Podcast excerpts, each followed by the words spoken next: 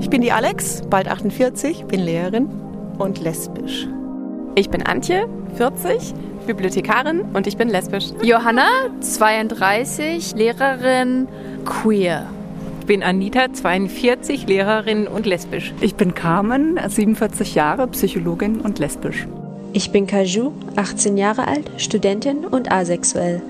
Ich bin Bernie, 25 Jahre alt, angehender Lehrer und verliebe mich in Männer.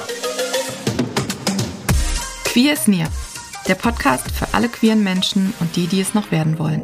Und für alle Menschen, die wie wir in einer offenen Gesellschaft leben möchten. Hallo bei Queer is Near, bei einer neuen Folge. Ich freue mich, dass ähm, Dorothee heute bei mir zu Gast ist. Und bevor ich mich um Kopf und Kragen rede, sag ich einfach, stell dich bitte in Queer is Near Manier vor. Ja, Dorothee, beinahe 58, IT-Beratung, lesbisch. Perfekt, Zugangsvoraussetzungen passt. Herzlich willkommen, Dorothee.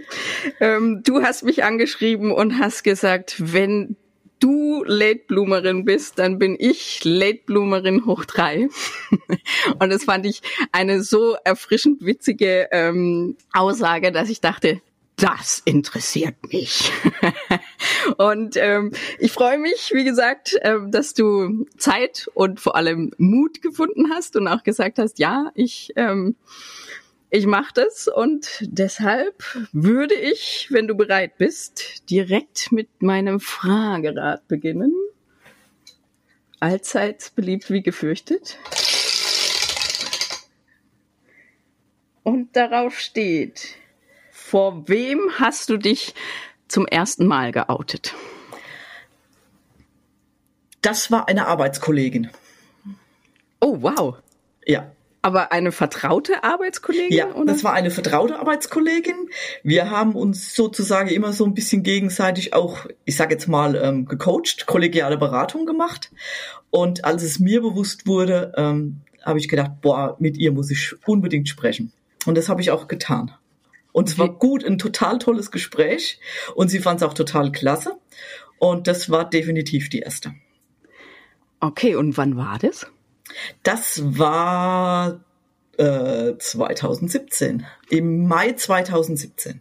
Also vor vier Jahren. Jetzt ja. hast du eingangs gesagt, du bist ähm, sagen wir mal süße Mitte 55. Wir wissen, du bist äh, Late Bloomerin hoch drei. Das heißt, ähm, vor vier Jahren wurde es dir auch zum ersten Mal bewusst oder wie müssen wir uns das vorstellen? Ja, also da wurde es mir bewusst. Und zwar, ich habe ähm, einen Podcast gehört. Das war im Grunde Ladylike. Das ist Nicole und Yvonne vom Spreeradio. Und ähm, die Nicole ist hetero und Yvonne ist Lesbe. Bekennende Lesbe und total äh, ja cool. Und die haben da ganz, es war so ein Podcast, wo sie ganz offen, ich sage jetzt mal, ähm, über Sex und über alles gesprochen haben über alles was Beziehungen und also in dann habe ich nur gedacht, wow, sowas gibt's. Und habe dann ein paar Mal zugehört. Und es hat aber irgendwas, weil die dann auch so offen darüber über alles gesprochen haben. Und dann habe ich gedacht, ist irgendwie interessant. Und dann habe ich aber mich irgendwie mit beschäftigt. Und dann habe ich plötzlich gemerkt, ah, irgendwas triggert da in mir. Und ähm, ja, und dann habe ich mich beschäftigt damit. Und dann ist das sukzessive so ein bisschen intern hochgekommen.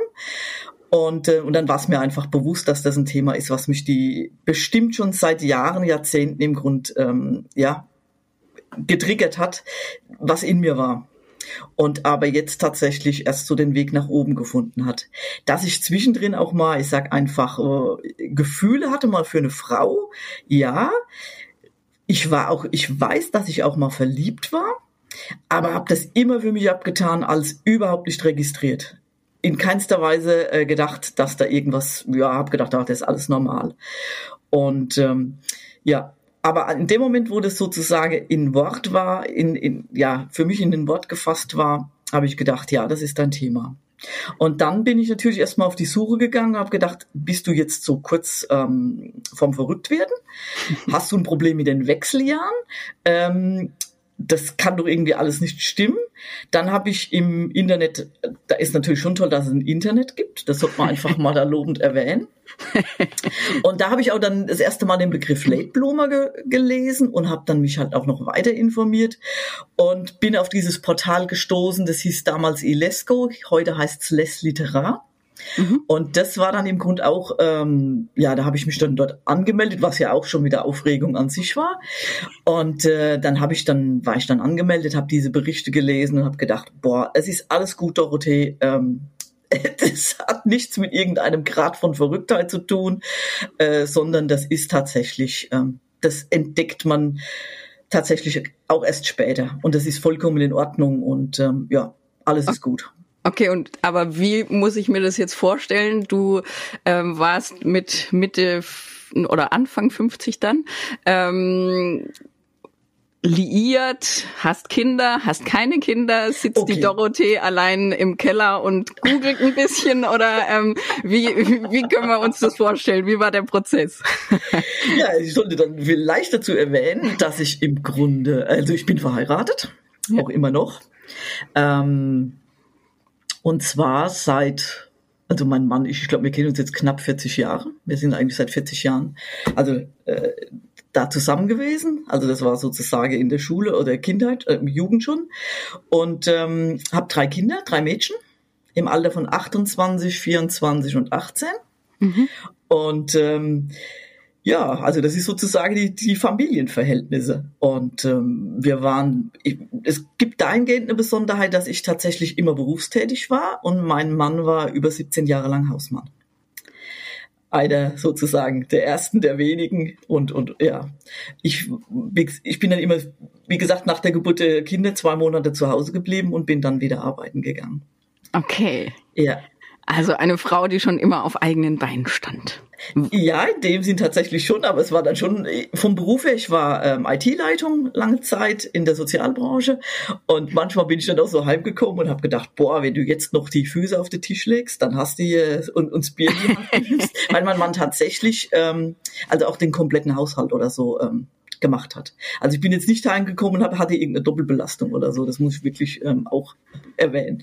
Ja, und dann, wie gesagt, wie mir das aber bewusst wurde, beziehungsweise ich habe schon ähm, ein paar Jahre vorher gemerkt, boah, irgendwie, also mir ging es dann auch mal ziemlich schlecht.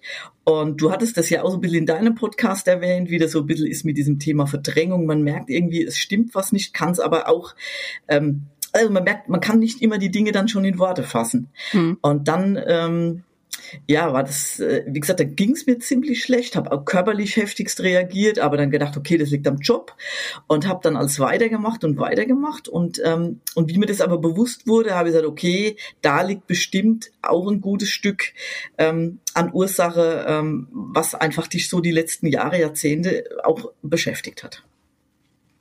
Okay, und, und so kam ja. das eigentlich, ja. Und nachdem es bewusst war, ähm, wie gesagt, habe ich mit der Kollegin gesprochen und habe es dann auch relativ bald auch meinem Mann gesagt, habe gesagt, du, da gibt's ein Thema. Und jetzt muss man aber dazu sagen, wir sind jetzt beide, äh, ich würde sagen, jetzt nicht unbedingt diejenigen, die viel miteinander gesprochen haben. Also sprich gerade so, ähm, so emotionale Themen und so Sachen. Wir waren als Team, was die Kitties betraf, top. Ähm, aber so die, dieses andere Thema war, ne, das war halt alles so. Und ich würde auch sagen, wenn wir in diesen Jahren zwei, dreimal, viermal Streit hatten, dann war es das eigentlich, ja. Also okay. wir waren da sehr zurückgezogen. ja. Und ähm, ja, und dann habe ich das gesagt und dann war das aber erstmal auch noch gar kein Thema. Ich glaube, das haben wir beide noch nicht so ganz ernst genommen. Wie gesagt, dann war ich so in der Recherchierphase. Aber, und, aber ja, dass es nicht zu schnell geht. Wie muss ich mir das jetzt vorstellen? Ja. Dorothee hört einen Podcast. Ja. Fühlt in sich rein und denkt, ich glaube, ich habe einen Schlüssel gefunden, zumindest zu einem Schloss in mir drin. So. Ja. Dann ähm, recherchierst du ein bisschen, merkst, nee, verrückt bin ich nicht, die Wechseljahre sind's auch nicht. Ähm, also muss ich das Thema beackern. Und aber, also bei mir war das zum Beispiel ja, das war eine Riesenmauer vor mir, ähm, dieses Gefühl, okay, heute sage ich es meinem Mann, ah nee, ich sag's ihm morgen. Nee, morgen mache ich es auch nicht, ich sag's übermorgen. Und dann ist wieder eine Woche vorbei. Also wann, also wie, wie warst du da so eine coole Socke und hast gesagt, ich weiß es jetzt und zack, äh, Kinder sind im Bett, jetzt hau ich mal raus? Oder wie, wie muss ich mir das vorstellen? Weil also das ist auch immer was, ich will ja immer, dass meine HörerInnen was lernen oder merken, ah, so ist es. Und wenn das zu locker fluffig rüberkommt, ähm, nee. ja. Ganz klar, da hast du vollkommen recht. Gut, dass du das äh, auch so nachfragst. Also es war natürlich nicht, ähm, ich sag jetzt mal beim ersten Mal, da war es noch eher lustig, in Anführungszeichen. Äh, da waren keine der Kinder da. Und ich glaube, äh, wir hatten beide schon ein bisschen Rotwein. Und äh, dann hat das, glaube ich, für mich so zum ersten Mal ein Stück mitgeholfen, dass ich da im Grunde etwas sagen konnte. Ja, also das war schon mit ein Grund gewesen, dass ich dann äh, sozusagen da, aber das war noch so ganz verschämt, ich sag mal so ganz am Anfang. Und bei mir ist ja dann passiert, und da kam eigentlich dann erst das Heftige, ich äh, war ja dann in, die, in Les Literar und mich hat dann eine Frau angeschrieben, im fast das gleiche Alter, gleiche Ausgangssituation, drei Kinder. Selbst mein Beruf war noch der Beruf von ihrem Mann. Und dann haben wir uns im Grunde da hin und her geschrieben, noch so ganz sanft am Anfang und haben gemerkt, boah, da irgendwas ist da. Dann haben wir telefoniert und haben festgestellt, mh, hm, da ist doch mehr.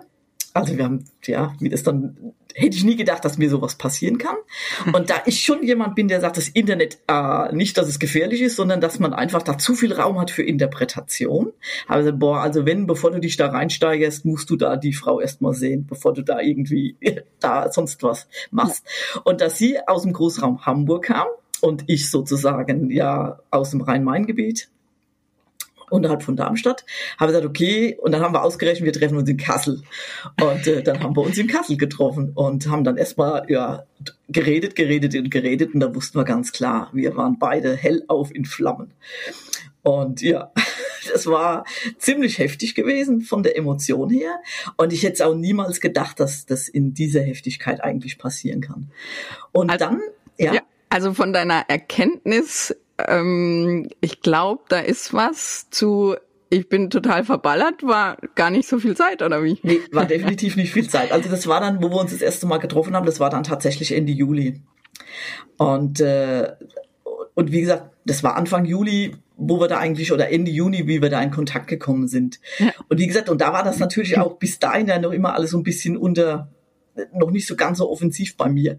Und dann, das war eine echte Brandbeschleunigung ähm, jo, also dann haben wir uns da gesehen, kennengelernt. Ja, klar. Und so ein bisschen schon Dinge ausprobiert. Und dann war klar. Dann war klar ich, ich sehe die Herzchen in deinen Augen. und dann war klar gewesen, okay. Ähm, jo, ja. Und da, da, und dann war mir aber klar, okay, jetzt habe ich ein Thema. Und dann habe ich noch so ein paar Tage gewartet, noch so, ich sag jetzt einfach mal zwei, zwei drei Wochen, und dann habe ich gesagt, du, du musst das jetzt sagen. Mhm. Und es war für mich total Schlimmes zu sagen. Es war, ich war voller Schuldgefühle, voller Schamgefühle. Ähm, also einerseits sozusagen vollkommen im lesbischen Frühling oder in der, in der lesbischen Pubertät, weil, wie gesagt, so intensiv habe ich das noch nie erlebt. Und ja, und das war dann aber dann, das Sagen war für mich ganz, ganz, ganz schlimm. Also das gebe ich zu. Das war ganz intensiv. Und äh, ja, weil wir dann natürlich auch regelmäßig, ich sage jetzt mal, auch telefoniert haben und es war einfach klar, ich muss das jetzt sagen.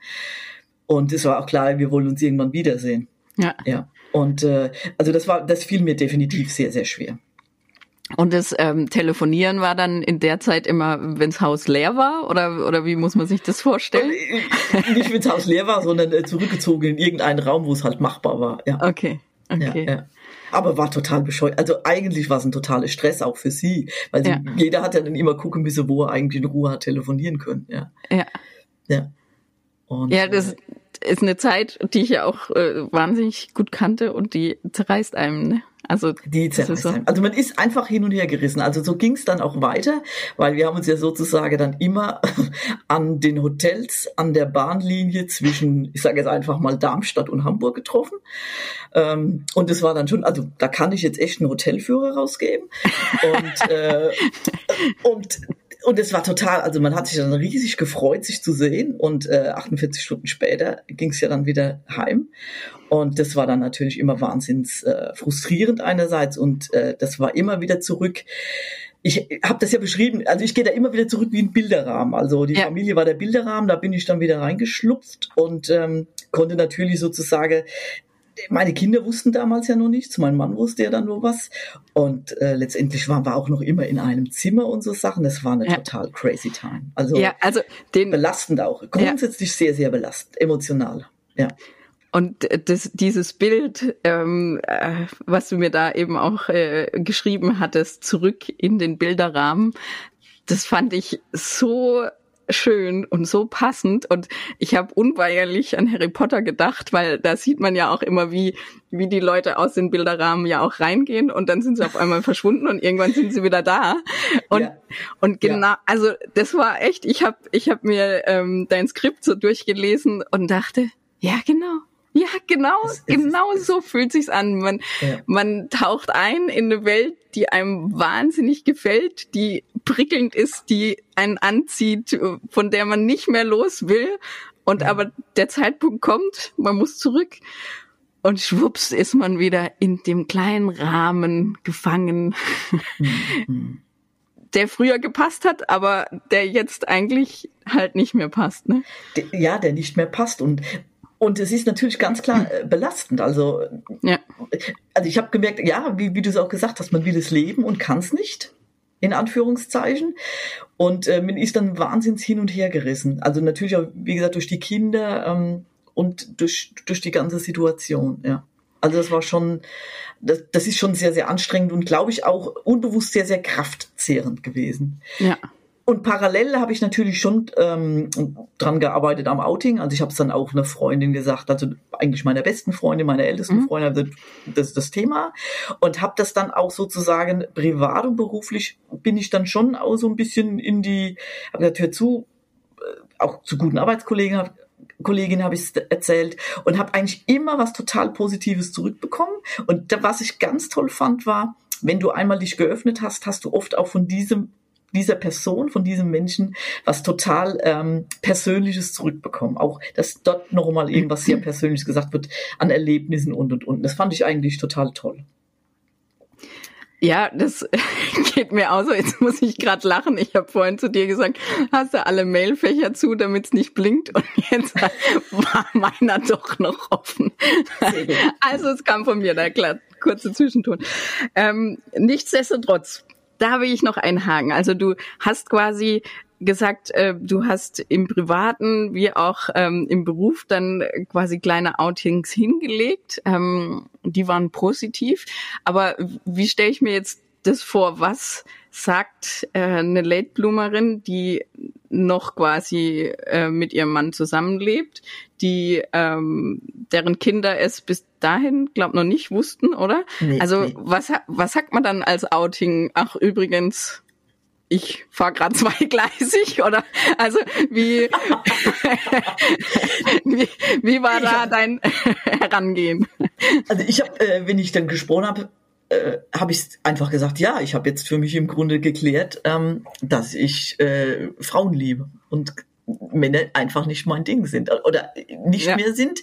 Aber ich glaube, wenn ich jetzt so die Emotion betrachte, war da schon immer, sagen wir mal, schon ganz, ganz früh eigentlich ähm, sicherlich für mich das Thema irgendwie schon da, aber ich habe das nie bewusst, ähm, sondern bin in den Autismus, also in, in, in, in den Automatismus gegangen. Also wie gesagt, man hat sich früh kennengelernt, dann kam zehn Jahre später, ähm, war ich dann schwanger und dann war klar, wir heiraten, weil wie gesagt, mein Mann dann auch zu Hause bleiben wollte. Und dann, dann läuft das irgendwie auf einer, auf einer Bahn.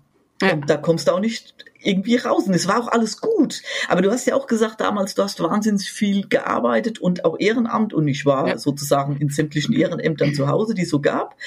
Und dadurch habe ich mich ja im Grunde mit nichts anderem beschäftigt. Also ich würde auch immer sagen, da war ganz viel an erster, zweiter, dritter Stelle, aber ich kam da niemals drin vor.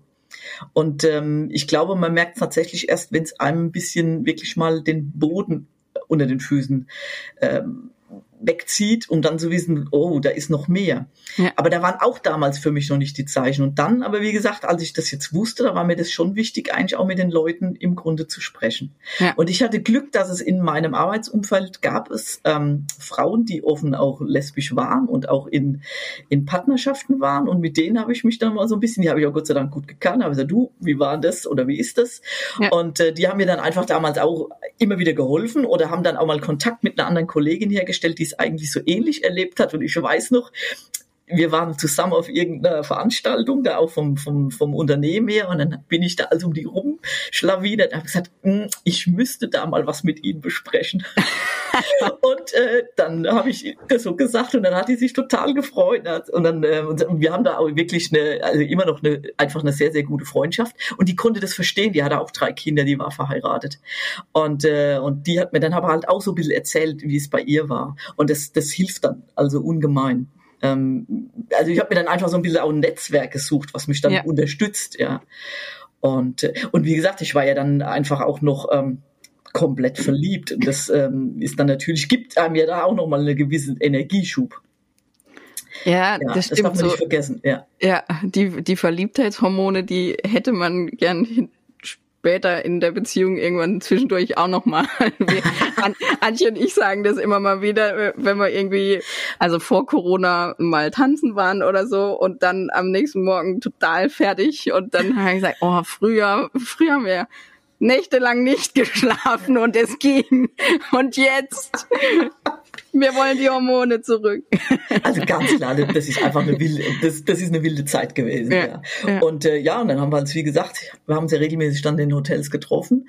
Und dann waren wir auch mal ein paar Tage länger und das war total nett. Und dann ähm, im Jahr darauf. Also sie hat noch sehr auch an der Familie da auch noch gehungen. Und ich war dann, ich habe mich dann gegenüber meinen Kindern sozusagen ein Dreivierteljahr später habe ich es denen dann gesagt. Wobei meine älteste Tochter auch schon vorher Bescheid wusste. Das war mir einfach ein Bedürfnis. Und ähm, ja. Das heißt, die, die hat irgendwie geahnt und deshalb hast du sie angesprochen oder ja. oder? Ich habe ihr das äh, einfach gesagt, du hör zu, das sind das ist Thema. Okay. Und ja. hat also wohnen die alle drei noch bei dir oder war Nein, also äh, meine zwei Listen sind inzwischen ausgezogen. Aber das war noch so, äh, das ist aber, aber jetzt auch erst vor zweieinhalb Jahren. Okay. Also in der Zeit waren sie alle noch zu Hause. Waren sie alle noch zu Hause. Und hatten ja, die Mutter auf dem Schirm. ja, natürlich. Also im, im, sagen wir mal so, am Anfang waren sie bestimmt irritiert, dass die Mutter plötzlich einmal im Monat on Tour geht, weil das hatte ich ja vorher nie gemacht. Aha. Also beruflich eher unter der Woche. Und dann war Mutter halt, wie gesagt, äh, einmal im Monat unterwegs. Und das war natürlich auch total verrückt. Das ist so äh, äh, eine Zwischenwelt. Also, und wie, man lügt ja dann auch unter Umständen, ja. ja, ja. Und das ist einfach verrückt. Und äh, ja, also das, für mich war es auch schwer, das denn, denn den Kindern zu sagen, weil irgendwie war ja dann damit auch klar, Achtung, da passiert was. Ja. Und die Mittlerste hat im Grunde auch total cool reagiert. Jetzt gleich gesagt, boah, das muss man leben. Fand ich total cool.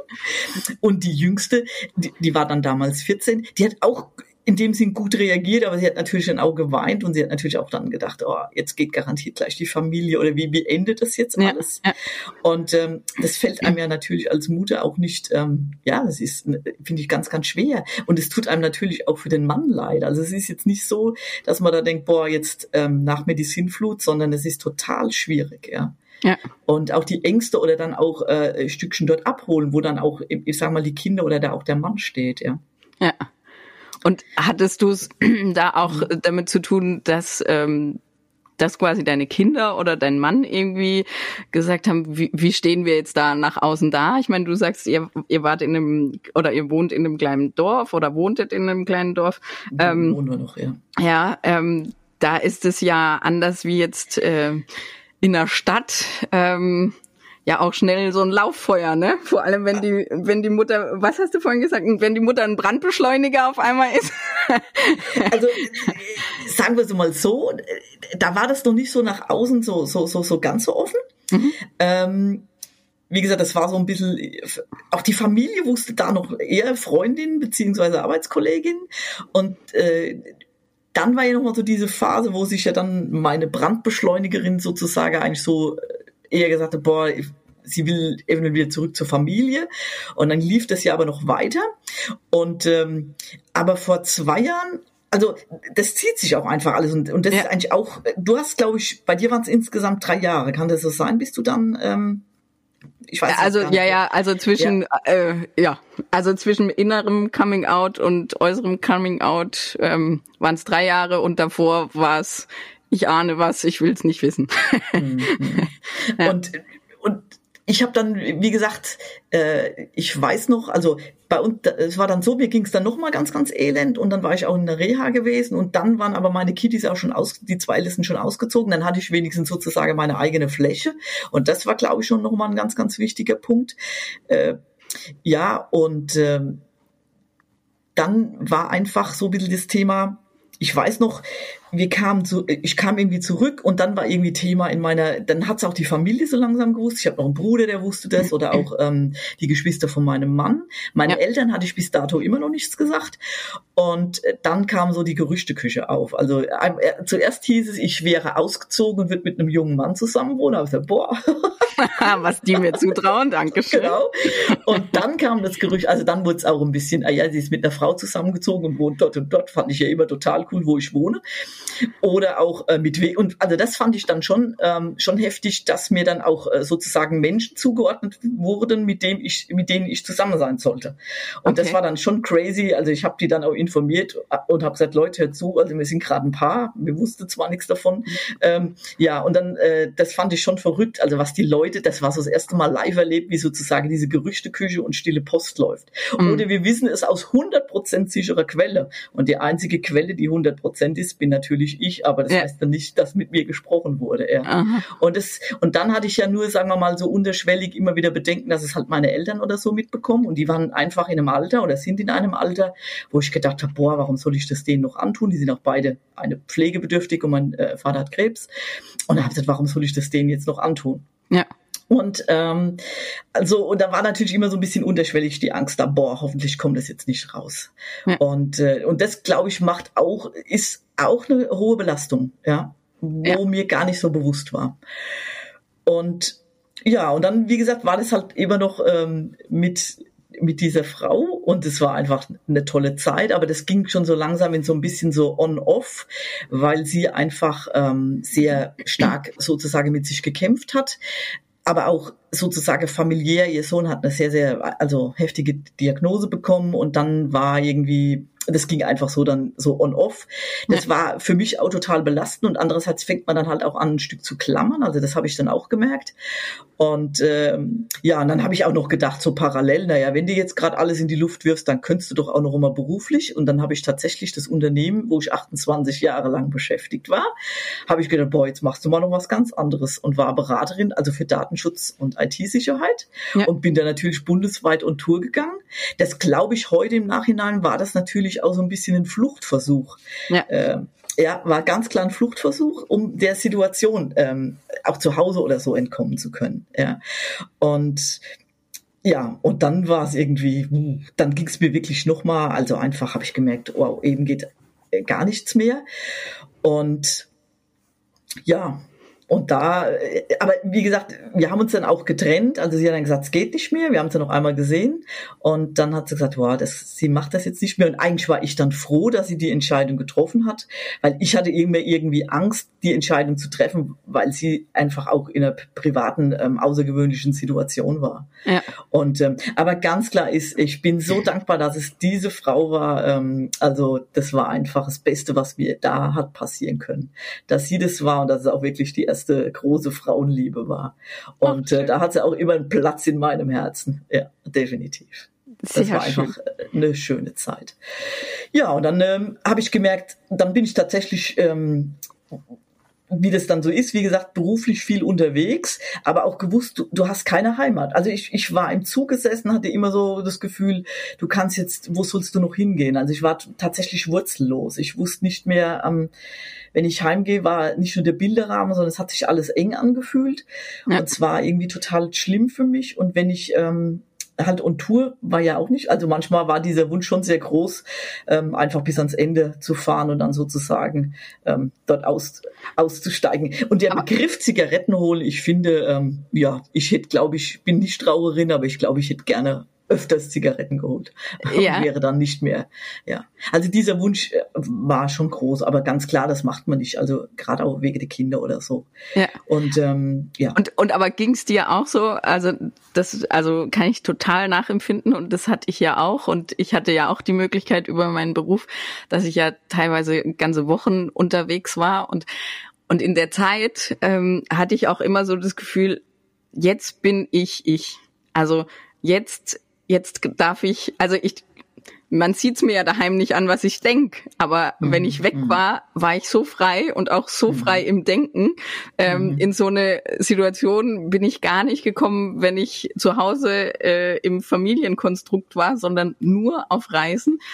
Und das hat sich ein, also das war so meine Erfahrung, oh, das tut gut. Und mhm. gleichzeitig kann ich aber total nachempfinden, weil das eine heißt zu sich finden, aber das andere heißt ja auch, ich habe eine Heimat und bin ich bereit, diese Heimat irgendwie komplett aufzugeben oder würde würde die komplett in die Brüche gehen, wenn ich jetzt leben würde, ne?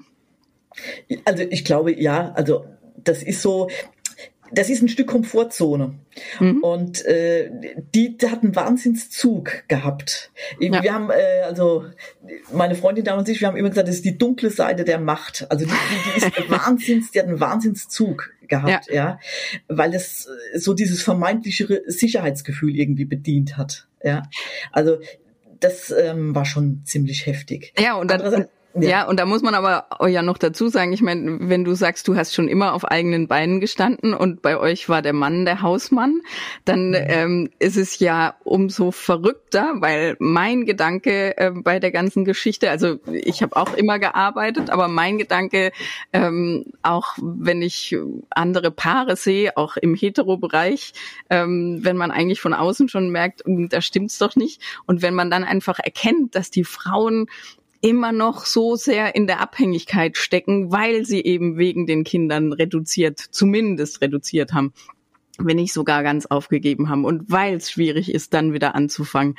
Ähm, dann ist es spannend, dass du, die ja eigentlich ja auch hätte sagen können, ich bin die Frau, die eh schon immer das Geld verdient hat, ich mach mein Ding.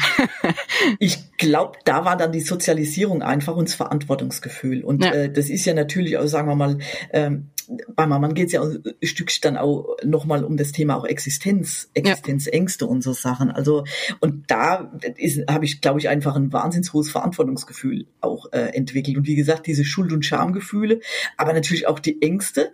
Und was ich aber dann auch immer wieder gemerkt habe, ist, dass ich einfach sogar ein Stück Wut gegen mich selbst dann hatte, weil ich natürlich mich dann nicht getraut habe oder ähm, gewisse Dinge nicht zu tun. Ja. Und für mich war es dann aber auch, wie ich habe hab dann natürlich schon ein bisschen geguckt, wo gibt's Unterstützung oder äh, da gab's gibt's beispielsweise hier bei uns in der Gegend das Regenbogenwochenende, das sind Frauen ab 40, 45 Singles, das ist so eher so als Partnerbörse gedacht, aber das war gar, das war total toll, das waren 40 Frauen, alle dann so ein bisschen in ihre, in ihre ähnliche Situation. Boah, das ist Befreiung pur gewesen, ja, ähm, weil man sich dann einfach austauschen konnte, man hat sprechen können und das ist also, da hat man sich total locker und leicht gefühlt, also und, und so komplett das, verstanden auch, ne? Ganz also genau. Und so so ging's mir oft oft, wenn ich dann in die Szene abgetaucht bin, dass ich dachte, ah, krass, ich muss mich, ich muss mich ja überhaupt gar nicht irgendwie erklären, sondern genau. ähm, es, die sitzen alle da und haben ihr Päckchen schon getragen und sind ihre Wege ja. gegangen und ja. ähm, und dadurch entsteht schon so eine schon so ein Gemeinschaftsgefühl. Ähm, mhm. Ja.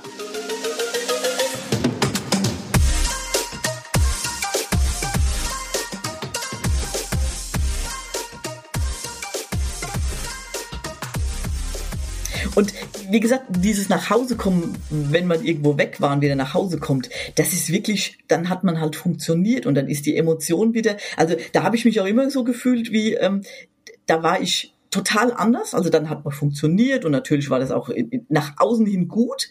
Und wenn ich sozusagen ähm, in der anderen Welt war, boah, da habe ich mich total wie, wie ich gefühlt, ja. Und das ist aber auch so, so, so cool. Ich habe beispielsweise nie gern Händchen gehalten oder sowas, ja. ja. Und da, und da mache ich das wahnsinnig gern mit Frauen. Also da habe ich auch gemerkt, da habe ich ein total anderes, also da bin ich total eine andere Person. Und, äh, und da bin ich mir aber viel näher. Und aber hast das, du, ja? ja? Und hast Bitte? du manchmal, hast du manchmal das äh, Gefühl oder denkst du darüber nach, ob's die Dorothee, die du jetzt ausgegraben hast, ob's die schon früher so gab oder war das einfach ein fließender Übergang? Also ich glaube schon, ähm, dass es mich da schon. Ich war früher eigentlich auch, also ich habe nie gerne mit Puppen gespielt. Den Physikbaukasten, den ich mir gewünscht habe zu Weihnachten, habe ich leider nie bekommen. Und ähm, mit neun wurden mir die Haare abgeschnitten, weil da da war so eine so eine Kinderlandverschickung, sage ich mal. Da war ähm, da bin ich sechs Monate in, in Kur damals gekommen. Okay. Ähm, und äh, ja, und seitdem waren eigentlich auch die Haare meistens immer kurz gewesen. Und ich war eher in dem Sinne ein buschikosere Typ oder ich hatte auch nie so was wie eine beste Freundin, bin aber mit allen gut ausgekommen, aber habe mich eigentlich immer da auch schon ein Stück, wie soll ich sagen, es war irgendwie, habe ich schon gemerkt, boah, manches ist anders, aber ich konnte nicht sagen, warum und wieso. Also da war noch überhaupt ähm, es nicht erkennbar dass ich natürlich eine Lehrerin oder eine Mitschülerin oder auch mal irgendwie ähm, nett oder äh, dass man da vielleicht geschwärmt hat. Äh, ja, das gab's definitiv, ja. Ja. Aber man war in so dieser heteronormativen Welt und hat da sich jetzt da, habe ich mir nicht viele Gedanken drüber gemacht. Ja, das ist witzig. Hatte ich ja auch. Also, wobei ich immer noch denke, es hätte Momente geben können, wo ich es hätte früher kapieren können. Aber also ich hätte es früher kapieren können, weil ich mir eigentlich schon damals äh, ein Buch zum Thema Coming Out beispielsweise gekauft habe. Ach, okay. Ja, und, und es auch noch andere Situationen gab. Und ich hätte es, glaube ich, äh, irgendwie verstehen können, aber ich war, ähm, ich war blind. Also ich glaube, dass da schon wirklich, nee, ich bin davon überzeugt, dass damals auch schon äh, gewisse Anzeichen waren, aber ich habe das überhaupt nicht dieser Sache zugeordnet. Überhaupt nicht. Und nö. Und ja, und äh, das Gute ist aber natürlich, wenn ich das jetzt erlebe, also nachdem sozusagen das jetzt auch so sozusagen sich bei uns gesettelt hat, äh, dass natürlich meine Kinder, also meine, meine, die sind dann mit auf die CSD oder so auch mal mitgegangen mit mir, also okay. äh, ja, das fand ich dann eigentlich cool. Oder auch, dass wir uns gegenseitig, also inklusive meinem, also dass wir, mein Mann, das war eigentlich, da jetzt sehr, sehr offen eigentlich über dieses Thema sprechen. Okay. Und ähm, wir da im Grunde, äh, ja, und auch für die Kinder das im Grunde total ähm, das ist für die jetzt ein Stück Normalität, was mich betrifft, aber die haben auch die Sensibilität jetzt für außen, auch in ihrem eigenen Freundeskreis und sind da im Grunde sehr offen auch im Gespräch. Und ich habe dann, ähm, ja, wie gesagt, ich bin dann war dann krank gewesen, bin dann aber wieder, dann hatte ich mein eigenes Zimmer, da ging es dann für mich im Grunde schon noch mal ein Stück besser weiter und äh, bin dann auch tatsächlich noch mal zu meinem alten Arbeitgeber von damals, weil ich gedacht habe, naja, vielleicht hast du da noch mal ein bisschen Stabilität. Ja. Und dann hat es mir aber tatsächlich letztes Jahr dann ähm, noch mal einfach gesundheitlich die Beine weggezogen und dann habe ich schon gedacht, ja, es ist ein Stück Beruf und auch, ja, was da so alles, äh, so die, und dann muss ich aber einfach sagen, nee, das war's halt auch alles nur zum Teil. Und ich habe mich dann entschlossen, ich habe es tatsächlich meinen Eltern jetzt inzwischen gesagt, ähm, aber das ist, wie gesagt, okay. tatsächlich noch frisch. Ja. Äh, und äh, das, naja, meine Mutter hat reagiert, du siehst gar nicht so aus. okay, das sei dem Alter geschuldet. Interessant war, dass mein Vater gesagt hat, boah, wenn es dir jetzt so schlecht geht, dann hat es ja auch einfach, das war, ist ja dann sicherlich auch ein Grund.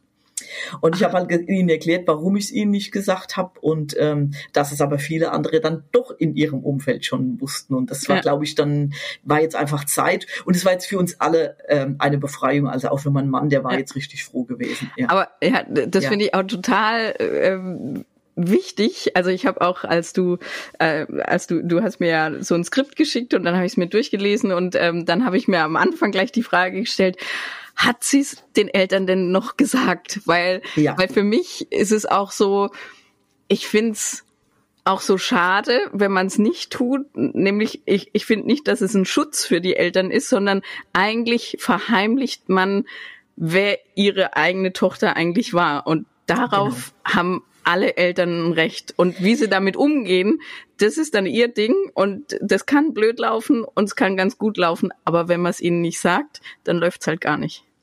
Ja, und ich glaube, das war dann sozusagen auch wie dieser Elefant immer. Also ich wollte dann auch oft gar nicht mehr so richtig runter, obwohl, wie gesagt, da unten, also da schon einiges zu tun ist. Ja. Aber ich habe dann einfach gemerkt, boah, das war dann einfach klar, das ist ein Thema, was ich jetzt ähm, für mich im Grunde irgendwie einen Haken. Und weil dann kann es mir auch egal sein, was sozusagen gesprochen wird, weil äh, dann ist das alles okay. Ja. Also mir ist es jetzt auch komplett egal, was die Leute sagen. Und ich glaube, das ist so der nächste wichtige Schritt, dass man einfach auch bei sich jetzt sein kann.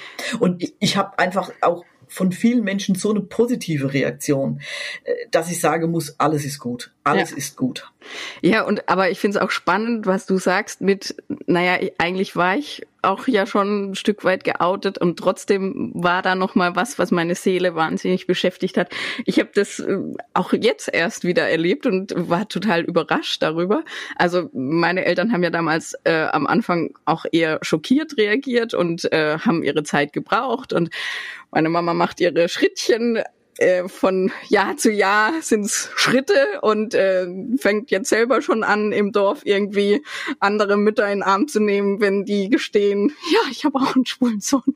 Ähm, und aber da war jetzt ähm, war es bei mir jetzt so, als äh, ich dieses Brigitte-Interview hatte, ähm, habe ich selber noch mal gemerkt, also beim Interview noch gar nicht, aber dann einen Tag bevor es rauskam, hat's mir alles zugeschnürt und ja. ich dachte, verdammte Axt, ja, ich mache einen Podcast, aber den finden eigentlich nur die, die ihn suchen. Mhm. Ähm, und jetzt geht's da in so eine heteronormative Welt, wo es Uschi Meier und Inge Müller äh, ja, überall ja. Im, beim Friseur lesen können. Und das heißt ja auch nochmal für meine Eltern, dass nochmal ganz andere Menschen sie darauf ansprechen werden oder könnten. Und das hat mich nochmal so gepackt und da war ich nochmal so hippelig und dann ähm, und dann auch die Reaktion. Also ich hatte es meinen Eltern gesagt, das und habe ihnen ähm, und habe ihnen dann am Tag selber auch quasi äh, den Text geschickt, weil ich und dann hat meine Mama aber schon gesagt, nee, die Nachbarin kam schon rüber, die ist Abonnentin. und dann hatten es irgendwie beide hatten es beide gelesen und äh, haben beide gesagt, hast gut gemacht. und allein das habe ich gespürt, wie, wie befreiend es nochmal für mich war und wie ich jetzt in den letzten zwei Wochen mit meiner Mama nochmal öfter telefoniert habe und nochmal öfter auch, also die wohnt einfach weiter weg, deshalb geht Besuchen nicht so oft, aber nochmal auch mehr so dieses befreiende Gefühl hatte von, ja, es ist alles gut so, wie es ist. Mhm. Und ich glaube, wenn man sich dem nicht stellt, das das gräbt innerlich, gräbt es so an der Seele. Mhm. Ähm, das kann man sich gar nicht vorstellen. Also ja.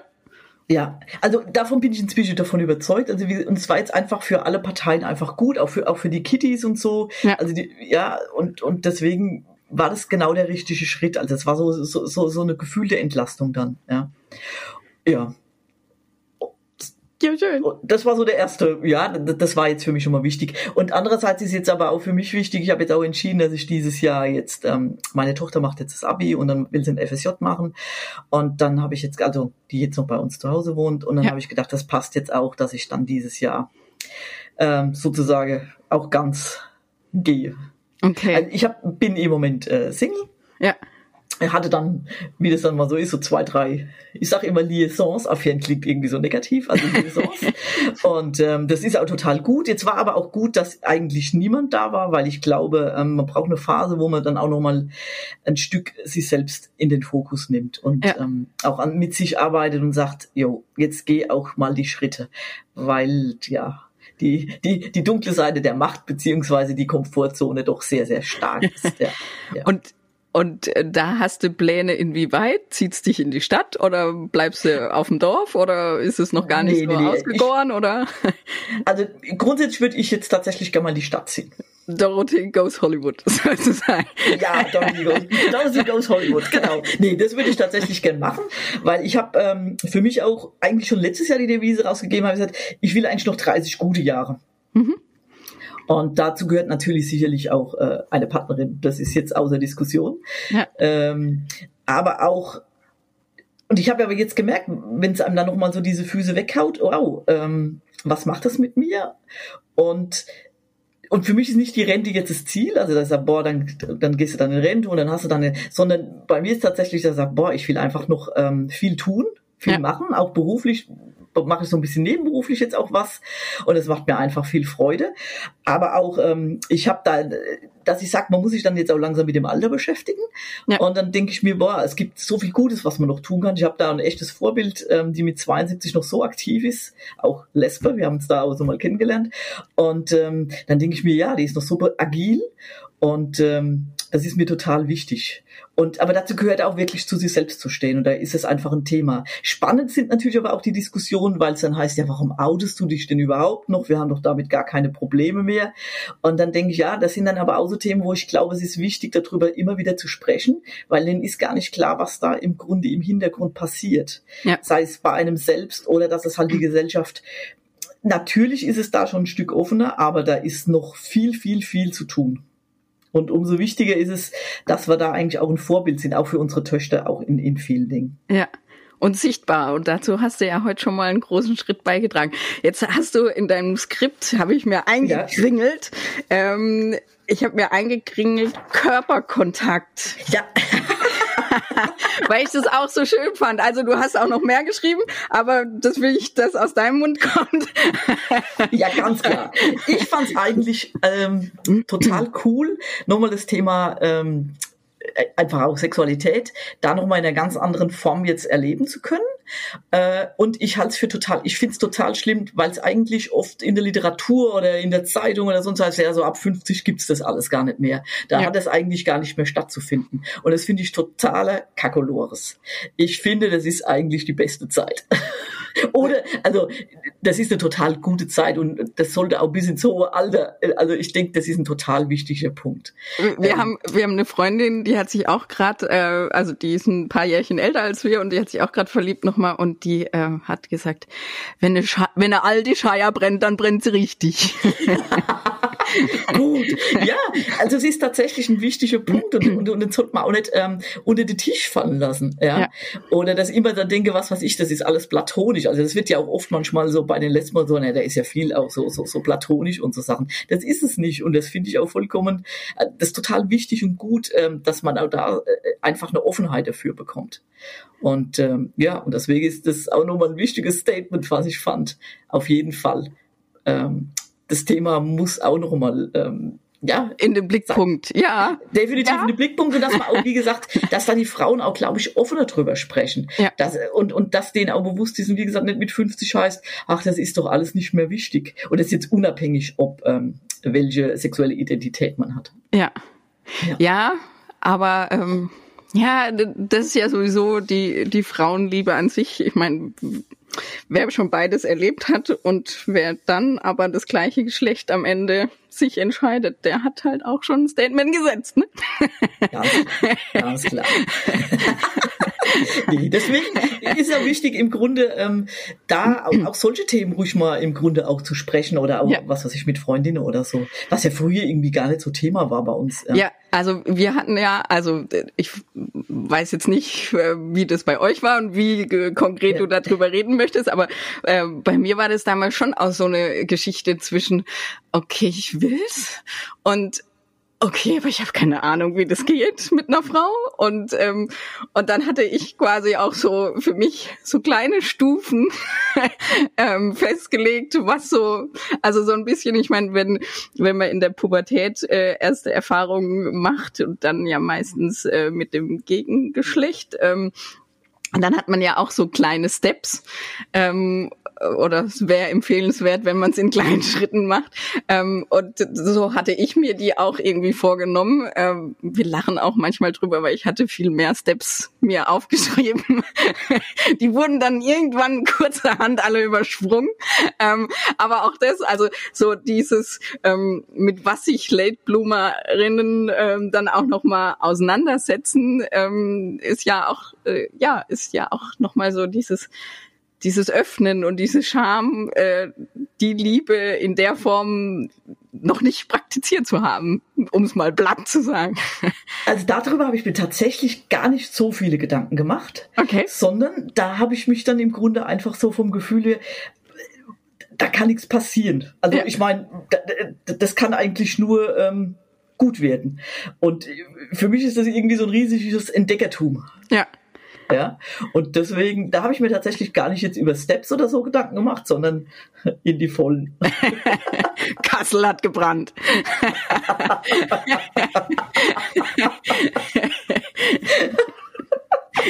Das Lustige ist, dass, ähm, dass du nicht die Erste bist, die mir erzählt, dass, dass äh, sie sich in Kassel getroffen haben.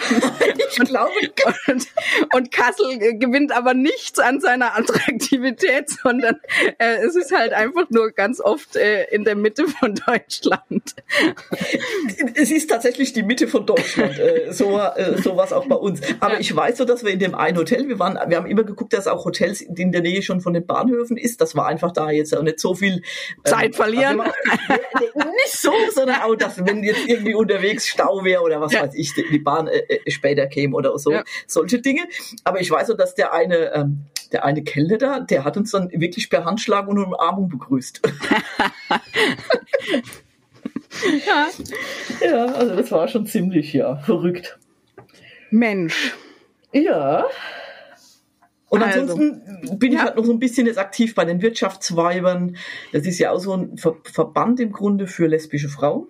Obwohl sie sind auch, glaube ich, also sie sind auch offen. Also Dürfen auch andere mitmachen. äh, genau, ich sage jetzt mal Bier und sonstiges. Und äh, ja, also dann einfach wirklich auch ein bisschen gucken. Ich, ich glaube, das ist auch ein ganz wichtiger Punkt für die Ja. Frauen, dass die gucken sollten, wo können sie denn ein Stück andocken. Weil da kommt dann einfach auch, äh, das stabilisiert. Ich finde es immer, das stabilisiert. Ja. Ja, und da wäre natürlich meine Bitte auch wieder an dich, dass du ähm, für unsere HörerInnen ähm, mir noch ein paar Links schickst. Ähm, du hast gesagt, Regenbogentreffen, Wirtschaftsweiber, dann habe ich mir äh, Lesbenfrühling Köln, hattest du mal noch äh, erwähnt gehabt? Das, äh, du, da muss ich aber dazu sagen, da war ich ja komplett überfordert. 900 Lesben auf einen Fleck. Und ich weiß, und es war kalt und wir haben ja dort auch übernachtet in der Turnhalle und so. Und da habe ich gesagt, boah, das war so gerade am Anfang gewesen. Aber ich war vollkommen überfordert mit der Gesamtsituation. Aber ich will die Adresse. ja, ja, ich gebe ich geb dir, ich, da, da stelle ich, äh, gebe ich Part. Genau. Ja. Und, du, und du hast auch gesagt, dass du im Moment in virtuellen Gruppen, ich meine, wir leben immer noch in der bescheuerten Pandemiezeit, ähm, dass du äh, da, ich weiß nicht, ob du es erwähnen willst oder wir machen es nur in die Show Notes, weil ich einfach auch da im Moment das Gefühl habe, ey, also wer sich im Moment gerade auf den Weg gemacht hat, der hat es ja echt noch mal um ein Vielfaches schwerer, weil einfach so viel nicht stattfindet und da sind virtuelle Verknüpfungen ganz wichtig. Das ist in Darmstadt beispielsweise viel bunt. Das würde ich dir aber dann auch, also die, die machen ganz, ganz viel. Das Virtuelle hat aber manchmal einen Vorteil, weil wenn du noch in dieser Phase bist, wo du noch am Suchen und Finden, kannst du erstmal nur mit zugucken. Ja. Und das ist manchmal äh, gar nicht schlecht. Also gerade so mal für den Anfang, wenn man noch ein bisschen scheu oder so ist. Ja, also das, ja. äh, da Ja, kann virtuell auch mal von Vorteil sein. Und auch so die, die Geschichte mit, ähm, es ist ja quasi schon ein Outing, wenn ich irgendwo in einer Stadt äh, ein spezielle Disco oder eine Kneipe besuch äh, für queere Menschen, dann äh, laufe ich ja schon Gefahr, dass mich jemand sieht, wenn ich da reingehe. Also ist da ja schon so eine Gefahr von Zwangsouting, wenn man noch nicht äh, out ist. Da. Mhm. Deshalb finde ich die virtuellen Sachen gerade für Late Bloomer ähm, ja, eine totale Bereicherung. Also ich hätte es gern gehabt vor sechs Jahren. Also es, es, es erleichtert jetzt, glaube ich, schon auch einigen, ja. Ja, ja. Und äh, deswegen. Und es gibt in Mannheim auch Frieda, aber da gebe ich dir einfach mal die, die, die Links und da kann man eigentlich auch immer mal drauf gucken. Ja. Ja. Also Ja. das auf jeden Fall. Und äh, ja, Ja, Ganz perfekt. Schön, ich sehe dich strahlen. Das freut mich ja immer am meisten bei meinen Gästen, die, äh, die da sitzen und strahlen und äh, wo man sagen kann, ja, es war ein verdammt harter Weg oder es ist er teilweise immer noch, aber diese, naja, ich, ich sag, ich sag so gern, diese Grundzufriedenheit, die sprudelt nur so aus meinem Gesicht und ähm, und das hattest du, glaube ich, auch geschrieben, dass du, dass du geschrieben hast, hast, wenn es mich heute nehmen wird, dann, dann hätte ich, dann hätte ich's, dann hätte ich's noch vollbracht sozusagen. Und das Gefühl habe ich, habe ich auch. Also also ich glaube, das ist ein ganz wichtiger Punkt. Das ist, wie gesagt, manchmal denke ich natürlich, boah, wie schade, dass du das jetzt eigentlich alles erst so, ja, ja doch erst in einem späteren Teil deines Lebens entdeckt hast. Ja. Aber wenn, wie du es eben gesagt hast, wenn ich heute gehen müsste, würde ich schon sagen, ähm, da bin ich schon ziemlich dankbar für das Leben. Einmal, wie ich es natürlich hatte, aber auch, dass ich jetzt sozusagen das erst recht für die letzten fünf Jahre, obwohl da wirklich wahnsinnig viel Höhen und Tiefen waren, ähm, ist es aber toll, dass ich es entdecken durfte und auch, äh, dass ich definitiv noch leben darf. Ja. Und was will man mehr? Also ich glaube, ähm, ja, also ich kann, man kann eigentlich die Frau nur gucken, dass sie da, ähm, ja, den Schritt wagen. Er ist es wert. Obwohl man weiß, es ist manchmal sehr, sehr schmerzhaft, aber er ist es 100% wert. Das ist das schönste Schlusswort, was man haben kann. wenn du, wenn du nicht noch irgendwas hast, wo du sagst, das will ich noch unbedingt loswerden, dann würde ich mich ganz recht herzlich bei dir bedanken. Ähm, es war sehr erfrischend. Du bist eine wahnsinnig schnelle Rednerin. Ich kam, ich kam nur schwer dazwischen mit meinen Fragen. Oh, sorry. Nein, nein alles, alles, alles gut, alles gut. Nein, aber ich habe, ich, ich saß von Anfang an da und dachte, wow, das läuft. du, ich fand das jetzt auch total toll, weil ich ja. glaube, ähm, das ist auch für einen selbst nochmal. Also ich habe jetzt einfach gedacht, das, das passt jetzt gerade auch nochmal zu meiner, zu meiner nächsten Umbruchzeit. Und deswegen habe ich das auch einfach gerne und jetzt von Herzen. Und äh, du kannst sicher sein, dass ich diesen Link dann auf jeden Fall ähm, sehr weit streuen werde. Sehr schön. Aber noch schöner, das ist ja noch ein besseres Schlusswort, weil damit gibt, machst du ja die Tür auf für alle, die sich bisher noch nicht getraut haben, sich sich zu melden ähm, und ihre Geschichte zu erzählen tut's, denn auch das haben wir im Vorgespräch nochmal ähm, darüber gehabt. Es ist so wichtig, sichtbar zu sein und es ist, ähm, es wäre für uns früher toll gewesen, wenn es noch mehr Angebote gegeben hätte und jetzt ist es an uns, ganz viele Late Bloomer Geschichten zu erzählen und dadurch allen, die sich spät auf den Weg machen, auch ein bisschen Mut geben zu können. Auf jeden Fall. Also, danke Dorothee. Gerne von Herzen. ja, dann sag ich, liebe Hörerin, das war's für heute. Vielen, vielen Dank fürs Zuhören. Wie eben schon gesagt, ähm, wenn ihr euch traut, meldet euch, erzählt eure Geschichte, nehmt mit mir Kontakt auf über die Website.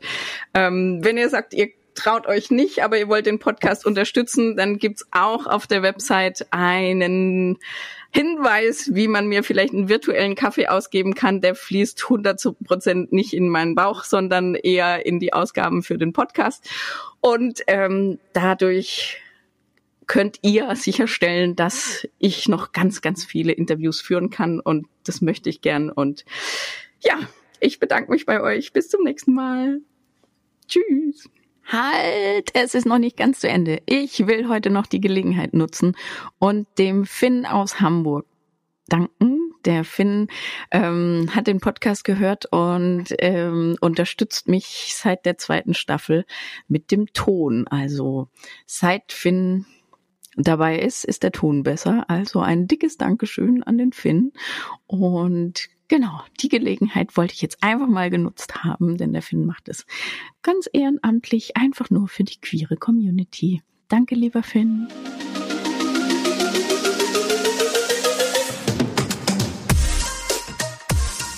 Das war Queer Near für heute. Wenn auch ihr eure Geschichten erzählen wollt, dann geht einfach auf die Website www.queer-is-near.com. Dort erfahrt ihr, wie ihr Kontakt zu Martina aufnehmen und wie ihr den Podcast unterstützen könnt. Außerdem findet ihr den Link zur Queer Near Facebook-Gruppe sowie zum Instagram-Account und ihr könnt weitere Informationen und Shownotes zu den Folgen abrufen.